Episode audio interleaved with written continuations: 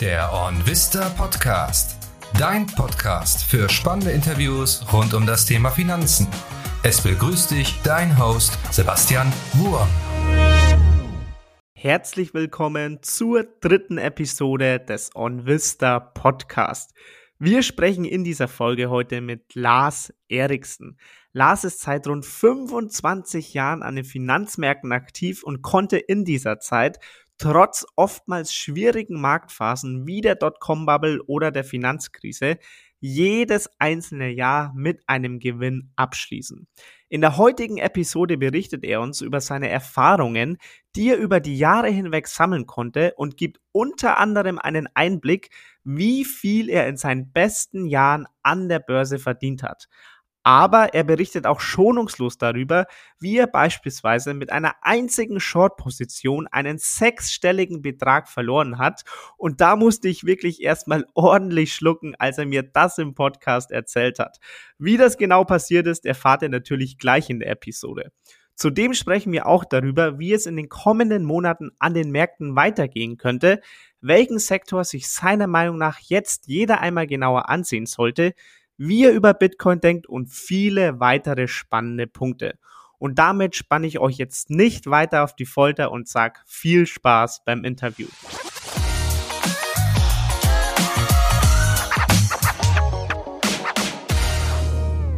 Hi Lars, schön, dass du heute im Podcast mit dabei bist. Sebastian, grüße dich. Danke für die Einladung. Vielleicht als allererste Frage, Lars. Du bist jetzt seit über oder seit gut 25 Jahren hauptberuflich an den Finanzmärkten aktiv. Wie kamst du damals zu Aktien und was waren so deine ersten Schritte an der Börse? Also ich bin tatsächlich als das, was man heute wohl einen Zocker nennen würde, an die Börse äh, gekommen. Ich habe als Tennisstudent gesehen, ja, ich habe es an der einen oder anderen Stelle schon mal erzählt, in, der Zeitung durch Zufall einfach Börsenkurse miteinander verglichen und habe mir vorgestellt, wie es wäre, wenn ich an einem Tag die Aktie kaufen würde und am nächsten Tag wieder verkaufen. Da müsste ich ja nur genug davon haben, dann wäre das eine äh, wunderbare Sache und dazu noch mit wenig Arbeit verbunden. Und mit diesem ganz naiven Gedanken habe ich mich dann langsam mehr und mehr mit der Börse beschäftigt. Hab das dann äh, eine ganze Zeit lang, also 15 Jahre lang, ausschließlich äh, als äh, Trader gemacht, habe dann auch mhm. davon gelebt. Und so zum, zum Investor und Anleger wird man dann eher mit der Zeit, weil man sich natürlich dann, egal ob Trader oder äh, Busfahrer oder sonst irgendwas, macht man sich durch Gedanken über seine Altersvorsorge. So, dann, dann habe ich eigentlich die nächsten Schritte erst gemacht. Also äh, bei den meisten ist es vermutlich andersrum. Interesse an der Börse, an der langfristigen Geldanlage und dann vielleicht Lust gehabt, ein bisschen mehr zu machen. Bei mir war es aber äh, ja der, der etwas aufregendere Weg. Aber wie gesagt, das war äh, Lust an und Leidenschaft. Hatte ganz wenig zu tun mit strategischer Entscheidung. Ich möchte jetzt äh, unbedingt an der Börse arbeiten. Ich habe auch gar nicht als, ich habe früher immer gedacht, ich würde irgendwas mit Sport machen oder Sportjournalismus. Ist jetzt nicht so, dass ich schon als Kind mich für die Börse interessiert habe oder für die Geldanlage überhaupt nicht. Aber dieser Moment, ich war immer schon so ein bisschen so der Spielertyp ja, mit 18 schon im Casino gewesen und gedacht, okay. ich habe die perfekten Strategien. Eigentlich kann mir hier keiner was erzählen, aber äh, also Lust an der Spekulation hatte ich eigentlich schon immer. Okay, kannst du uns da vielleicht mal ein bisschen mitnehmen, weil ich finde es so wahnsinnig spannend, wie sieht da der Alltag eines Traders aus? Weil ich stelle es mir so vor, man, man macht eine Minute einen Gewinn von 2000 Euro, ist das total euphorisch, dann auf einmal verliert man wieder 3000 Euro, hat totales Down. Also ich stelle es mir unfassbar anstrengend vor. Dann vielleicht möchte man dann irgendwann um 22 Uhr deutsche Zeit Feierabend machen, sage ich mal, aber dann hat man die ganze Nacht Gedanken im Kopf, okay, die asiatischen Börsen öffnen bald ähm, oder man ist vielleicht noch betröppelt von dem Verlust. Also es muss doch unfassbar anstrengend sein, oder? Das ist tatsächlich auch der Grund, warum ich nicht erst nach 15 Jahren, manchmal entwickeln sich ja dann neue Dinge auch erst so mit der Zeit, sondern im Prinzip schon so nach 10, 11 Jahren gemerkt habe, dass eine Form von Verschleiß stattfindet. In der Form, dass ich wirklich gesagt habe, ja, also diese, diese, diese, diese Faszination, die davon ausgeht, dass du sofort immer das Resultat deines Handelns hast die hat natürlich im Laufe der Zeit auch nachgelassen, mhm. aber ich habe tatsächlich auch körperliche Verschleißerscheinungen gespürt. Genauso wie du es beschrieben hast, war es am Anfang. Ich habe praktisch alles gehandelt, habe sehr früh angefangen äh, morgens und das ist zwar im Laufe der Zeit auch deshalb, weil ich eine Familie gegründet habe und ja, wenn deine kleinen Kinder hin und wieder dich auf Trab halten, dann überlegst du dir genau, ob du wirklich mit bis 22 Uhr arbeitest. Also ich hatte dann schon geregelte Arbeitszeiten, aber es ist nichtsdestotrotz ist es eine durchaus herausfordernde Tätigkeit, auch körperlich. Mhm. Das Adrenalin schießt rein, dann musst du dir irgendwie einen Weg suchen, dass es auch wieder rauskommt. Und insofern habe ich das schon gespürt, dass ich das nicht mein ganzes Leben lang machen möchte. Mhm. Um, weil eben tatsächlich diese körperliche Komponente bei mir dann auch, hatte auch so verschiedenste Geschichten, wo ich dachte, na ja, sollte man das jetzt schon mit äh, Mitte 30 haben? Also es gab so ein paar Warnzeichen, die mir gezeigt haben, nicht umsonst, wenn man früher die Wall Street Filme sich angesehen hat, dann waren es immer sehr junge Burschen, die da tagsüber getradet haben und abends dann in den Clubs versackt sind ja. und morgens auf welche Art und Weise dann auch immer wieder am Start waren. Also ich konnte mir nicht vorstellen, dass ich das dann noch machen würde, wenn ich äh, 50, so wie heute, äh, oder 60 oder so bin. Also alles zu seiner Zeit. Es war auch, ich habe auch ganz bewusst ja was gemacht, was für mich damals echt spannend war. Aber irgendwann wird selbst so eine Aufgabe dann auch langweilig. Ja, weil du erlebst ja immer wieder das Gleiche und nur zu sagen, es Adrenalin schießt rein und du, du spürst das, was du gerade beschrieben hast, Euphorie und dann auch mal Enttäuschung. Das ist gut, aber auch das ist dann irgendwann ermüdend. Mhm, Glaube ich dir, kann ich mir gut vorstellen. Und möchtest du uns vielleicht mal mitteilen oder wenn du so offen wärst, das mitzuteilen, ähm, was das so dein höchster Verlust oder vielleicht auch dein höchster Gewinn war, was man da so am Tag macht? Also ich habe da gar keine Zahlen im Kopf. Ähm, was sind das so Zahlen, mit denen man da täglich ähm, ja umherjongliert? Das ist tatsächlich, kann man pauschal nicht sagen, weil das auch sehr davon abhängt, welche Art des Tradings man betreibt.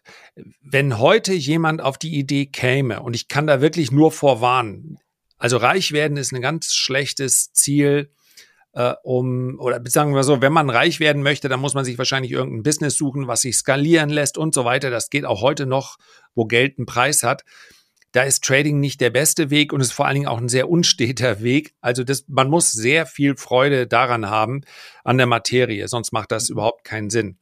Aber wenn, dann würde ich sagen, dann am besten ein Trading, welches sich skalieren lässt hinsichtlich des Volumens. Das heißt also, wenn ich sage, ich handle einen DAX-Future oder einen Euro-Stocks, allgemein den Future-Handel, dann kann ich das skalieren. Ich kann sagen, ich mache das mit einem Depot von 50 oder 100.000 Euro. Das ist meines Erachtens so das, das Minimum, mit dem man überhaupt darüber nachdenken sollte.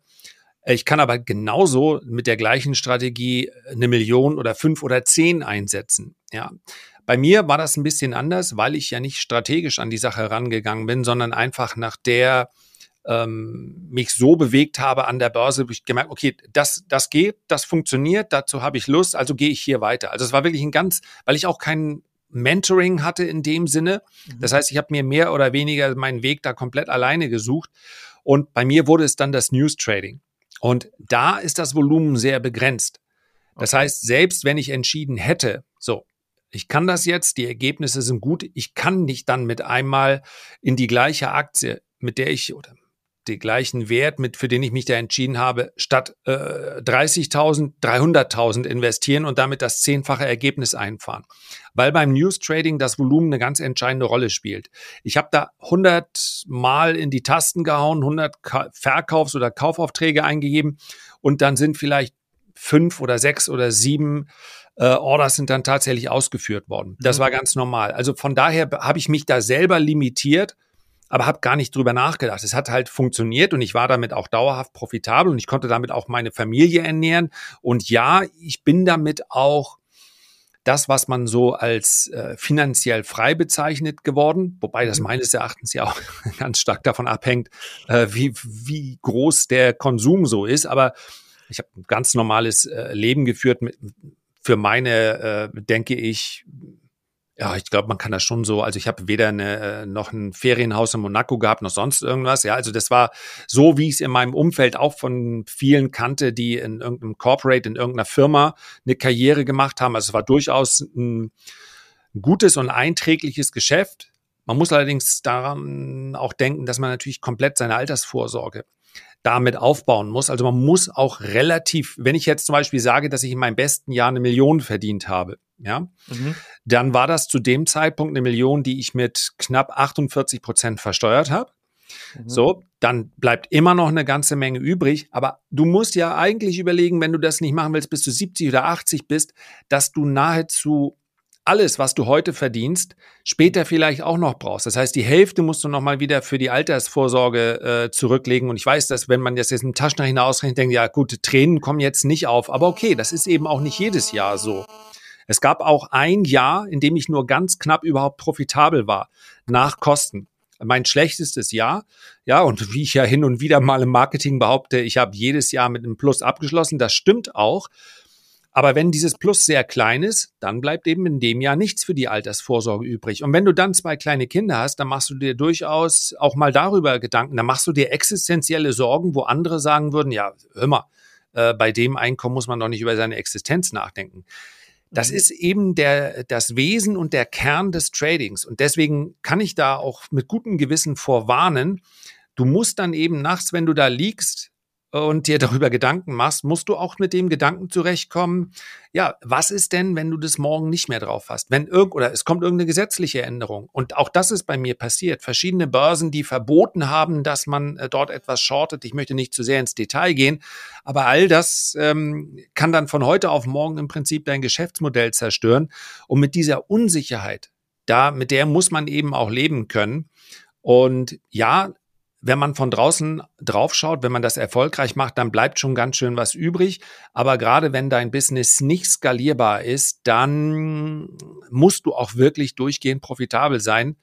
Ansonsten machst du dir irgendwann Sorgen und Sorgen oder Angst ist natürlich auch ein ganz schlechter Ratgeber. Dann werden deine nächsten Schritte eben nicht mehr ganz so gut, weil du mhm. im Trading auch Risiken eingehen musst. Wenn du aber Angst hast, dann gehst du automatisch weniger Risiken ein. Also du siehst, wenn das jetzt so ein bisschen wie Psycho sich anhört, genauso fühlt sich aber in der Realität auch an. Ja, also Augen auf bei der Berufswahl genau diesen, diesen Gedankengang und dem mal zu folgen, finde ich mega, mega spannend, weil ich es mir, wie gesagt, auch extrem anstrengend vorstelle. Du hast jetzt gerade schon gesagt, du hast jedes Jahr profitabel abgeschlossen, was ja wirklich als Trader extrem beeindruckend ist und wirklich eine sehr, sehr extrem starke Statistik ist. Was war dann so die größte Herausforderung? Weil wenn ich das jetzt zurückrechne, du warst ja dann auch zum Beispiel in der Finanzkrise profitabel, oder? Ja, die Finanzkrise ist für sich betrachtet jetzt eigentlich kein besonders schwieriges Ereignis gewesen, okay. weil der Abwärtstrend ja doch recht, ähm, der war ziemlich konstant. Das heißt, der, Markt ist gefallen, hat sich erholt, ist weitergefallen und diese Märkte sind einigermaßen gut zu kalkulieren und man darf nicht vergessen, dass fürs Trading, insbesondere auf kurzen Zeitebenen, sind Short-Positionen, also Positionen, mit denen man von fallenden Kursen profitiert, äh, profitiert ganz äh, interessant. Einfach deshalb, weil es abwärts immer schneller geht als aufwärts. Und das ist im Daytrading interessant. Wenn so Stop-Loss-Marken fallen, dann rutscht der Markt eben richtig schnell durch und das lässt sich das lässt sich einigermaßen gut handeln. Was natürlich im gleichen Zeitraum bei mir auch gelitten hat, sind Anlagen, die so mittelfristiger Natur waren.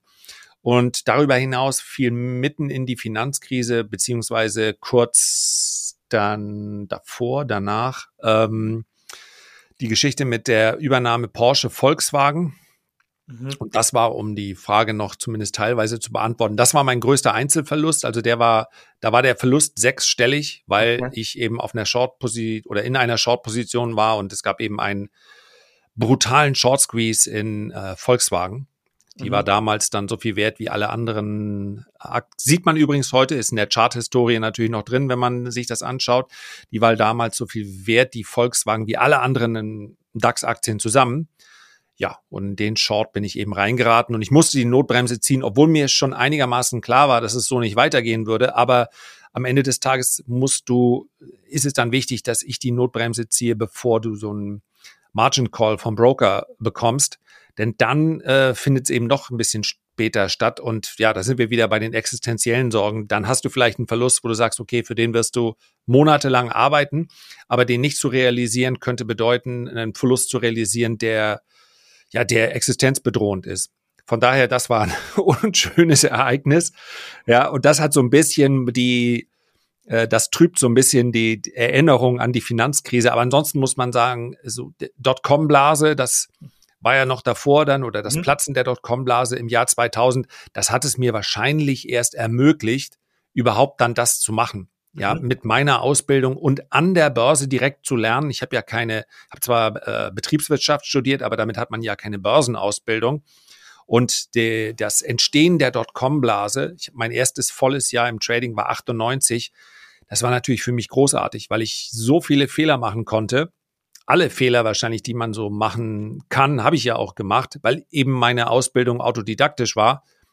Nur wenn da so ein Markt einfach immer weiter steigt, dann musst du nicht gerade brillante Strategien aufweisen, um dennoch Geld zu verdienen. Und das war im Prinzip mein Glück, ja, dass ich da dann schon ja, das war dann natürlich auch ein kleiner Nackenschlag, als, ich, als wenn du dann realisierst, eigentlich war es nicht dein Geschick, sondern es war einfach der Markt. Wir haben das ja auch schon mal erlebt im Jahr 2020, wenn dann einfach die Tech-Aktien durch die Decke gehen und jeder, der den Nasdaq 100 ETF hat, sagt, ich kann's einfach. Ja, also der, der Hallo-Wach-Effekt, der kommt dann meist ein bisschen später. Aber das war schon auch Glückssache. Also das, ich bin mir sicher, dass so die allermeisten Trading in Anführungszeichen Karrieren jetzt nicht beginnen. Das war schon äh, war schon Glück und man muss ja am Ende dann auch alle anderen, seine Eltern auch überzeugen. Seht her, ich kann das. Ja, also da haben mir hat mir die Zeit 98, 99 dann durchaus geholfen. Aber so, so die, Ereignisse, die für viele vielleicht dann schockierend sind, wie Platzen der Dotcom-Blase oder auch Finanzkrise, die dann so echte Löcher hauen in die langfristigen Depots, die sind im Trading letztlich gar kein so großes Problem oder sind vielleicht sogar äh, ganz gut zu handeln. Okay, ähm, du hast es gerade schon mal angesprochen, man muss ja auch seine Eltern überzeugen. Eine Frage, die ich mir eben tatsächlich auch notiert habe, war, was würdest du denn sagen, wenn deine Kinder heute zu dir herkommen und sagen, Papa, ich möchte jetzt Daytrader werden? Ja, das wäre okay. Das ist sehr unwahrscheinlich, weil meine Kinder bisher überhaupt keine Affinität zu Geldanlagen zeigen. Aber ich bin nicht der Richtige, um Erziehungsratschläge zu erteilen, aber es ist tatsächlich so. Das Einzige, was ich mir wünsche, ist, dass sie für sich eine Tätigkeit finden, an der sie Spaß haben. Mhm. Und wenn das bedeutet, dass sie ähm, im Landschaftsbau oder als Gärtner oder als Handwerker, wer was auch immer. Ich habe also es wäre für mich wahrscheinlich ein größerer Schock, äh, wenn sie jetzt sagen würden, ach, ich will jetzt niemandem auf die Füße treten, aber sagen, ja, ähm, ich möchte unbedingt jetzt äh, Jura studieren. Das, das würde mich überraschen, weil, weil das von außen betrachtet doch, die, er muss halt sehr viel lernen und so weiter und ja. so fort. Ähm, also mir ist einfach nur wichtig, dass sie da eine, eine Leidenschaft entwickeln. Und mhm. da ich für das Daytrading eine totale Leidenschaft hatte, das gönne ich ihnen natürlich dann auch. Ich werde ganz sicherlich auch nicht versuchen, ihnen da reinzureden. Heute, jeder, der heute als Daytrader erfolgreich sein möchte, muss etwas davon verstehen. Davon bin ich überzeugt wie man zumindest mal kleine Programme äh, vielleicht sogar selber programmiert. Das ist ja leichter geworden durch ChatGPT. Äh, man muss ein Verständnis haben von Algorithmen. Das ist, das ist elementar wichtig. Bei mir war es früher eine ganz ausgeprägte psychologische Komponente, das zu verstehen und zu verstehen, dass Märkte ganz wesentlich davon getrieben sind. Das reicht aber heute nicht mehr. Heute muss man einfach was die Hardware angeht, diese, diese Skills müssen, oder die Software vielmehr dann in dem Fall, äh, die müssen vorhanden sein. Und, aber ansonsten äh, nur zu. Ja, man kann ja letztlich auch Dinge mal ausprobieren und wenn es nicht klappt, ähm, dann, das ist ja das Schöne. Man fängt ja in der Regel als armer Daytrader an und wird auch nur ein reicher Daytrader, wenn es klappt. Ansonsten sucht man sich was anderes. Also ja. das hat die Natur ja schon ganz gut geregelt. Okay, spannend. Ähm, dann vielleicht auch noch ähm, einen anderen Aspekt zu dir, Lars. Ähm, du hast, kann man ja so sagen, eigentlich de einen der erfolgreichsten YouTube-Kanäle im deutschsprachigen Finanzraum, sage ich jetzt mal. Die folgen auf einem Kanal 152.000 Menschen, auf dem anderen Kanal 110.000 Menschen. Also dir folgen über eine Viertelmillion Menschen auf YouTube äh, und dort machst du ja Content sowohl zu Trading, aber auch zu langfristiger Anlage. Ähm, wo merkst denn du, ist das Interesse eigentlich größer? Also interessieren sich die Menschen jetzt derzeit mehr für Trading oder mehr für die langfristige Geldanlage? Die langfristige Geldanlage, okay. eindeutig das ist, wenn man das Verhältnis sich betrachtet, dann ist es eher erstaunlich, wie viele auch im Trading mit reinschauen. Also ich vermute, dass viele aus der langfristigen Geldanlage zwischendurch auch mal auf den anderen gucken und sagen, naja, wollen mal schauen, ob er gerade was zu Bitcoin oder Gold gesagt hat.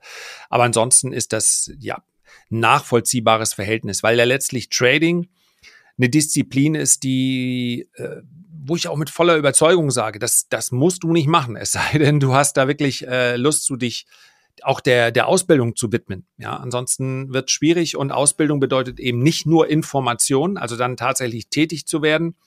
Das erfordert tatsächlich, das ist einfach eine, wie bei den, wenn du einen Pilotenschein machen willst oder sowas, ja. Ein mhm. bisschen einfacher ist Trading vielleicht schon, ja. Ein bisschen weniger Theorie, dafür ein bisschen mehr äh, Börsenpsychologie, aber die Zeit muss man sich geben. Mhm. Und von daher ja, das ist auch richtig so, dass sich mehr für langfristige Geldanlage interessieren und der, das Jahr 2020, als wir diese V-förmige Erholung in den Märkten gesehen haben nach dem Corona-Crash, da gab es mal eine Phase, wo eindeutig mehr Leute äh, sich dann auch der aktiven Geldanlage gewidmet haben.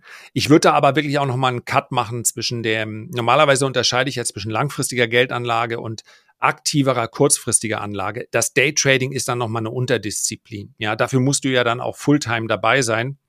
Per Definition wird es noch schwierig, sich den ganzen Tag damit zu beschäftigen. Aber so im Positionstrading, Swing Trading, also ein Privatanleger, der eine Aktie kauft oder Gold oder irgendetwas und das für einige Tage oder Wochen hält, das setzen schon mehr Leute um und auch die schlechte Börsenstimmung der letzten Monate, ja, letzten Wochen waren ja wieder etwas besser, hat daran wenig geändert. Das finde ich grundsätzlich auch gut, möchte aber eben nur daran ändern, erinnern, dass selbst wenn ich nur alle paar Tage oder Wochen mal was in meinem Depot mache, es ist dann dennoch ich versuche es zu vermeiden, Trading zu nennen, ja, um niemanden zu verschrecken. Aber das ist Trading. Aktive mhm. Anlage bedeutet, ich handle aktiv und auch da gibt es eben Gesetze. Viele merken dann nur langsamer, dass etwas nicht funktioniert. Im Daytrading merkst du es unglaublich schnell, wenn du nicht profitabel bist. Aber auch da muss man sagen, die meisten Privatanleger verlieren mit der aktiven Geldanlage Geld. Mhm. Und äh, also mit dem aktiven Börsenhandel. Und das ginge auch besser. Ja, und weil ich das darstellen möchte, freue ich mich weiterhin, jede Woche insgesamt vier Videos hochzuladen. Hm, du hast da jetzt schon ein paar gute Punkte angesprochen oder hast auch oft auf die, sag ich mal, Gefahren des Tradings hingewiesen.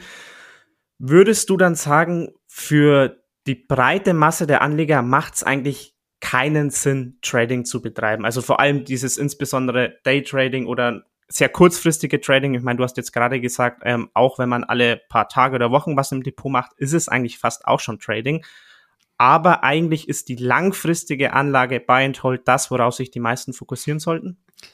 Also sagen wir mal, das ist die Pflichtaufgabe. Das ist äh, für jeden empfehlenswert, insbesondere und gerade auch für diejenigen, die damit überhaupt nichts am Hut haben. Das ist teilweise, merke ich das auch und versuche das auch meinen, so im Umkreis meiner Kinder mitzugeben. Die haben wirklich gar nichts damit am Hut.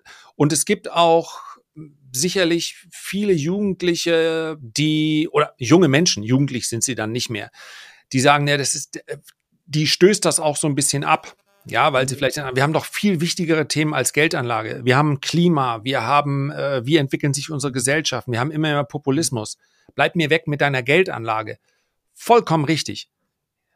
Aber richtig ist auch, ich kann das ganz beruhigt machen, wenn ich einmal einen ETF-Sparplan eingerichtet habe. Ja, wir gehen jetzt einfach mal davon aus, die Welt existiert dann so lang noch, dass ich irgendwann ins Rentenalter komme aus deren Sicht, bei mir ist ja nicht mehr ganz so weit hin, dann ist es doch schlau heute, so wie bei anderen Versicherungen, die man das auch macht, sich darum zu kümmern. Und das ist es auch wirklich. Mehr Leidenschaft muss man nicht entwickeln.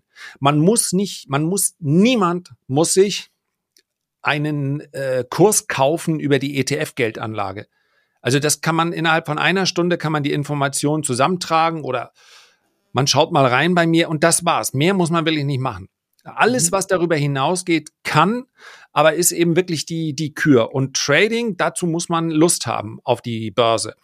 Was ich feststelle, ist, dass im aktiven Handel, also die, so was man so als Feierabend-Trader bezeichnet. Ja, ich mache, ich kaufe hier mal eine Aktie, ich nehme da mal einen Trend mit.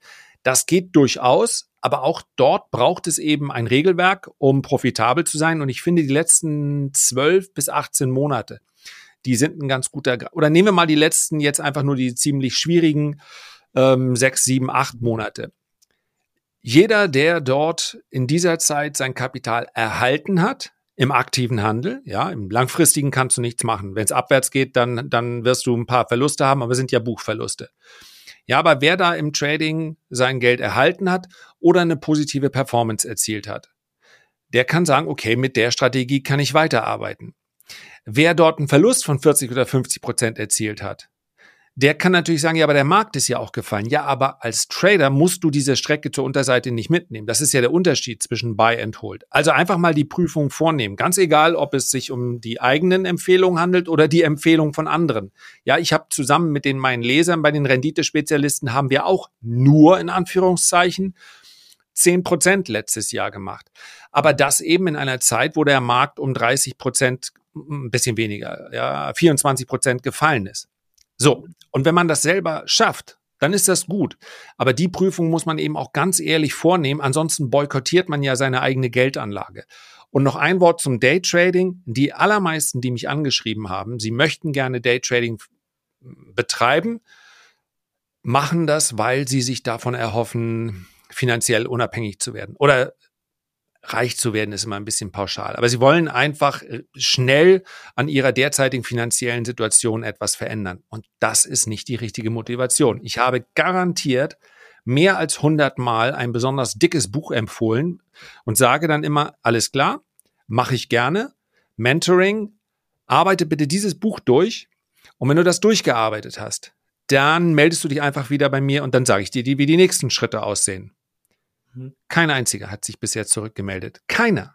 100, den ich, ja, ich glaube, ich könnte solche Mentoring-Kurse, wenn ich das denn wollte, wenn das mein Geschäftsmodell wäre, äh, für ganz passables Geld, man kann sich ja mal anschauen, was das so kostet.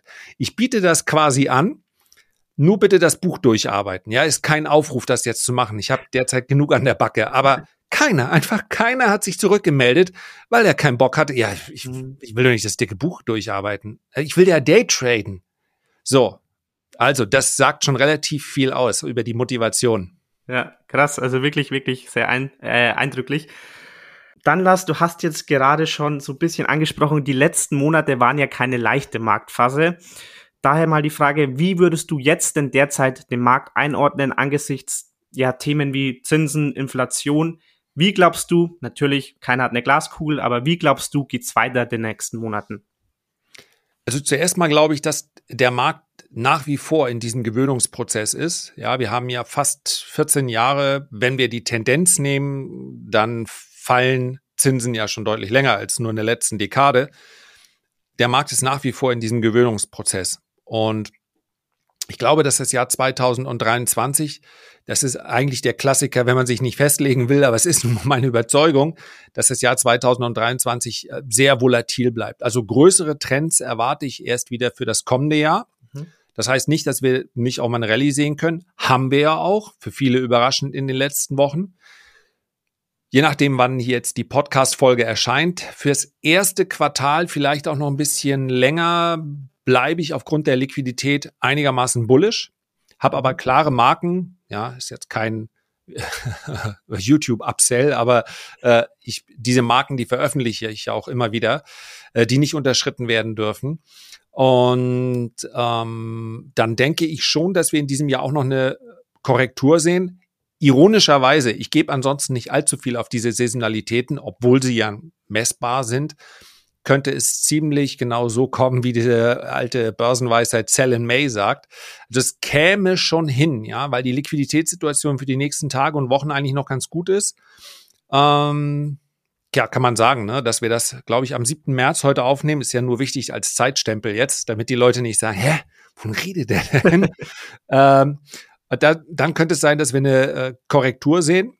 Das von mir aus gerne auf höherem Niveau so bin ich derzeit positioniert. Also dürfen durch noch ein bisschen, gerne noch ein bisschen weiter steigen, die Kurse. Und äh, insgesamt aber muss diese Korrektur dann auch noch mal kommen. Und wie gesagt, wenn wir, wenn ich so auf die großen Basiswerte schaue, äh, Gold äh, oder äh, auch die Indizes, dann erwarte ich größere Trends erst im Laufe des Jahres 24. Die könnten dann aber auch ein paar Jahre wieder anhalten. Mhm. Du hast jetzt auch gerade gesagt, du nennst ja auch immer auf deinem YouTube-Channel bestimmte Marken und ich habe mir jetzt eben kurz vor diesem Interview noch ein YouTube-Video von dir angeschaut zum Thema Bitcoin, wo du eben auch solche Marken nennst. Und das fand ich auch sehr interessant, weil Bitcoin ist ja jetzt so ein Thema, wo es jetzt in den letzten Monaten auch eher stiller geworden ist, würde ich sagen, weil die meisten tun ihre Meinung eher publik, wenn es nach oben geht. Ähm, und dann, wenn es nach unten geht, dann werden viele etwas ruhiger. Ähm, vielleicht mal hier deine Einschätzung, weil, ähm, wie gesagt, das ist ein Thema, wo man vielleicht gerade nicht so viel zuhört. Wie denkst du über Bitcoin? Ist ja auch ein Thema, was bei vielen Anlegern hoch im Kurs trotzdem noch ist. Ja, absolut. Also Bitcoin ist natürlich aufgrund der Volatilität sehr interessant und man man kann sich Bitcoin fundamental nähern. Und das habe ich ja hin und wieder auch schon probiert. Es gibt andere, die das, denke ich, ähm, noch besser machen, noch ausführlicher machen, auch sehr tief eingestiegen sind in die Thematik und inwieweit Bitcoin vielleicht die Antwort ist auf eine, auf Währungen, ja, selbst die großen Währungen inflationieren auf die eine oder andere Art und Weise, ob wir jetzt die Verbraucherpreisinflation nehmen oder die Asset Price Inflation, also sowohl Euro nicht, der ist noch nicht alt genug. Euro hat an Kaufkraft verloren seit seiner Existenz um knapp über 60 Prozent. Der Dollar, den gibt's wesentlich länger, hat 98, 99 Prozent seiner Kaufkraft verloren. Und insgesamt der Gedanke, der Grundgedanke, der bei Bitcoin dahinter steht, den finde ich interessant. Bitcoin wird nur dann ein großer Erfolg, wenn noch mehr Menschen neben mir und einigen anderen diesen Gedanken nachvollziehen können. Dann kann, können diese astronomischen Kursziele im Laufe der nächsten Jahre oder Jahrzehnte erreicht werden weil ich mir das vorstellen kann und weil es für mich eigentlich eine gut durchdachte Antwort ist, habe ich hier auch eine langfristige Position. Die läuft unabhängig vom Kurs weiter. Irgendwann schaue ich vielleicht mal drauf, vielleicht vererbe ich auch irgendwann meinen Stick, muss nur dran denken, dass ich da meine Passwörter dann mitvererbe. Ansonsten, ja, die sind dann schon mal safe weggesperrt. Also, äh, und kurzfristig handle ich es mehr oder weniger so wie die meisten anderen Werte auch, bei denen die Anzahl der fundamentalen Informationen entweder ungenügend ist oder zu zahlreich. Das gilt so ähnlich zum Beispiel auch für den Goldkurs. Ich kann nicht sagen, Gold steigt, wenn die Inflation steigt. Das wissen wir jetzt spätestens, äh, also wer das vorher geglaubt hat, der wird jetzt eines Besseren belehrt sein, weil Gold eben nicht auf dem Allzeithoch ist, obwohl die Inflation so hoch ist, beziehungsweise war wie seit Jahrzehnten nicht mehr. So, ich gehe da einfach technisch ran damit sind wir auch ganz gut gefahren bisher. Und ich bin für Bitcoin, solange wir die, deswegen habe ich es gerade zwischendurch mal aufgemacht, wir sind jetzt bei 22.400 US-Dollar. Für mich ist eine Unterstützungszone zwischen 20.500 und 21.500 US-Dollar. Solange diese Unterstützungszone hält, könnte ich mir vorstellen, dass Bitcoin in den nächsten Wochen, eigentlich sollte es nicht mehr allzu lange dauern, steigt in Richtung 28 bis 30, 31.000 US-Dollar. So. Das ist also so ein klassisches Trading Setup. Mhm. Da geht es ganz wesentlich darum, nicht zu überlegen, wie weit und wie schön könnte alles werden. Ja, das mache ich mit meiner langfristigen Position gerne. Da geht es aber wesentlich darum, wie weit ist meine Strecke zu dem Punkt, wo ich aussteigen würde also wo ich mich ausstoppen lasse, das gehört nämlich auch dazu, im Verhältnis zu meiner Gewinnstrecke. Und so ein Setup sollte immer ein positives Verhältnis haben. Das heißt, nach oben hin sollte meine Strecke gerne zweimal, dreimal oder viermal so groß sein wie meine Strecke zum potenziellen Verlust. Und wer sagt, naja, und was passiert, wenn Bitcoin später steigt? Kann sein. Aber man möchte ja nicht nur in seinem Portfolio Hoffnungspositionen haben. Ansonsten wenn man auf diese Vervielfacher immer setzt, dann, und das ist genau das große Problem, deswegen steht bei dem Broker dran, 75 Prozent unserer Kunden verlieren an der Börse Geld. Ja, weil da eben noch Wasserstoff, die sollen doch mal, 3D-Druck, das sollte doch mal, ähm, die ganzen Kryptowerte, die sollten doch mal. Ja, wenn ich nur solche Hoffnungswerte, die, ich kann sie nicht verkaufen, weil irgendwann kommen die noch mal, dann brauche ich nahezu unbegrenzt äh, Potenzial und Kapital um dann an der Börse weitermachen zu können. Also für mich spricht einfach alles für eine aktive Verlustbegrenzung, wenn es nicht so kommt, wie ich denke. Und ja, guck mal, jetzt mache ich doch schon fast so viel Theorie, da können wir schon einen Kurs draus basteln. Aber gehört für mich halt immer dazu. Der erste Gedanke ist immer, was kann schiefgehen? Ja, aber finde ich mega spannend, dir zuzuhören, Lars. Deswegen, du darfst gerne so lange ausführen, wie du möchtest. ähm, Du hast jetzt auch schon gesagt, jetzt ist es ja so, jetzt kommt Wasserstoff dazu, jetzt kommen, keine Ahnung, irgendwelche erneuerbaren Energieaktien dazu. Es gibt so viele Trends und viele möchten überall dabei sein. ist natürlich auch einfach für viele, weil man sich überall informieren kann. Man kann auf YouTube zig Videos anschauen, es gibt Blogbeiträge, es gibt Podcasts, es gibt alles drum und dran. Wenn du das jetzt mal vergleichst zu der Zeit vor 25 Jahren, wie du angefangen hast, würdest du sagen, die Leute heute sind informierter oder würdest du sagen, diese ganzen Möglichkeiten, dieser ganze Neues außenrum ist eher kontraproduktiv für die Geldanlage? Das ist eine gute Frage. Es war für mich als Trader früher sicherlich mhm. einfacher, weil Informationen so teuer waren. Okay. Das heißt, ich habe gerade am Anfang fürs, ähm, und das war mir von Anfang an klar, wenn ich hier einen Wettbewerbsvorteil haben möchte, dann brauche ich einen Wettbewerbsvorteil gegenüber den anderen Privatanlegern und eine Wettbewerbschancengleichheit gegenüber institutionellen Anlegern, dann brauchst du auch ein professionelles Equipment. Und das war immer schon sehr teuer, ist immer noch sehr teuer. Das heißt, ein Bloomberg-Terminal allein kostet fast 30.000 mhm. Dollar. Äh, damals haben Realtime-Daten noch gekostet. Also ich habe, äh, denke ich, in den ersten Jahren pro Jahr immer zwischen 35 und 50.000 Mark am Anfang noch. Und später mh, hm, wurde es ein bisschen billiger, also etwa die Hälfte dann in Euro äh, einfach an Fixkosten mhm. gehabt. Ne? Und damit hatte man echt einen Vorsprung, weil ganz viele Anleger vor 20 Jahren oder vor 25 Jahren gehandelt haben mit in Kursinformationen, die 15 Minuten verspätet waren. Die waren nämlich immer schon umsonst, diese die Delayed Data. Und das, ja, das ist natürlich ein enormer Nachteil. Äh, insofern war das einfacher, sich diesen einfach sich diesen Informationsvorsprung zu erkaufen. Und heute muss man sagen, ist es auch schwieriger, aber aus anderen Gründen, eigentlich aus guten Gründen, denn jeder kann sich so informieren wie ein Profi auch ja, du kriegst nicht immer die neuesten Optionsdaten. Und Bloomberg ist nach wie vor ein unglaublich mächtiges Terminal, weil du auch Korrelationen sehr schnell dir anschauen kannst. Aber mit ein bisschen Aufwand kriegt heute jeder alles raus, was er zu einem Wert. Jeder hat Zugang zu Conference Calls. Jeder kann sich die Quartalszahlen durchlesen. Das hat sich alles sehr verändert. Von daher ist das schon äh, durchaus positiv, aber das hat dem Markt auch eine andere Charakteristik gegeben. Heute geht es, sind Trendbewegungen sehr viel schneller und dann kommt wieder eine Phase, in der alle ja hin und her tippeln, einen Schritt vor, einen Schritt zurück. Auch diese V-förmigen Erholungen, die wir gesehen, die wir heute immer wieder sehen, die gab es damals auch nicht. Das ist ein bisschen mehr nach Lehrbuch gelaufen. Das heißt, in Trends hinein haben sich Kurse nach oben entwickelt. Dann gab es eine kleine ähm, eine Verschnaufpause und dann ging es weiter zur Oberseite. Das waren also so in der Charttechnik nennt man das einfach eine ABC-Korrektur oder eine ABC-Trend, ja. Bewegung, kleine Gegenbewegung und dann wieder in die originale Bewegung weiter das war etwas, also so nach Lehrbuch handeln, was früher eindeutig besser funktioniert hat. Das hat sich wirklich verändert und das liegt natürlich auch daran, dass früher nur Menschen gegeneinander angetreten sind. Und heute haben wir vermutlich deutlich mehr als 50 Prozent der Marktaktionen ausgelöst durch Algorithmen, mhm. durch Programme. Und ja, das hat sich verändert. Ich glaube, das Trading ist nicht unbedingt leichter geworden dadurch, aber die langfristige Geldanlage hat ja immer schon ihre eigenen Gesetze gehabt. Und äh, da sind die wesentlichen Gesetze nicht in Panik zu verkaufen, wenn alle das machen und dabei zu bleiben. Das funktioniert ja glücklicherweise immer noch. Okay. Dann so als letzte offene Frage, Lars, bezüglich der langfristigen Geldanlage. Wenn wir jetzt mal einen Horizont von fünf bis zehn Jahren nehmen, ähm, gibt es derzeit Märkte, die du besonders oder die du als besonders spannend erachtest?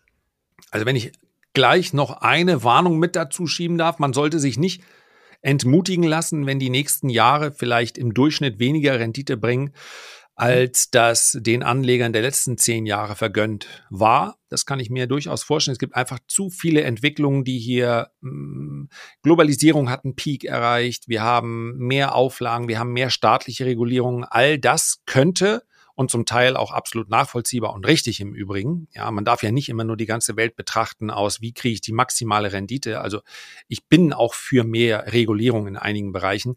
All das könnte aber in einer Phase des Übergangs dafür sorgen, dass die Durchschnittsrendite, die mir der Aktienmarkt liefert, äh, etwas niedriger ist als die der letzten zehn Jahre.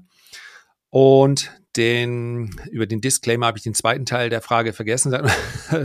Die Frage war, die nächsten nächsten fünf bis zehn Jahre, ob es einen Markt gibt, Ach so, ja, genau. Wo es, genau. Ähm, ganz kurz und einfach. Ich glaube, die meisten Privatanleger sind in the long run zu tech- und wachstumslastig äh, investiert. Ich hätte gedacht, dass das nach dem Jahr 2022 sich ändern würde, wenn man sich die aktuellen Daten anschaut. Dann scheint es aber so zu sein, dass die meisten Anleger denken, das war eine Ausnahme.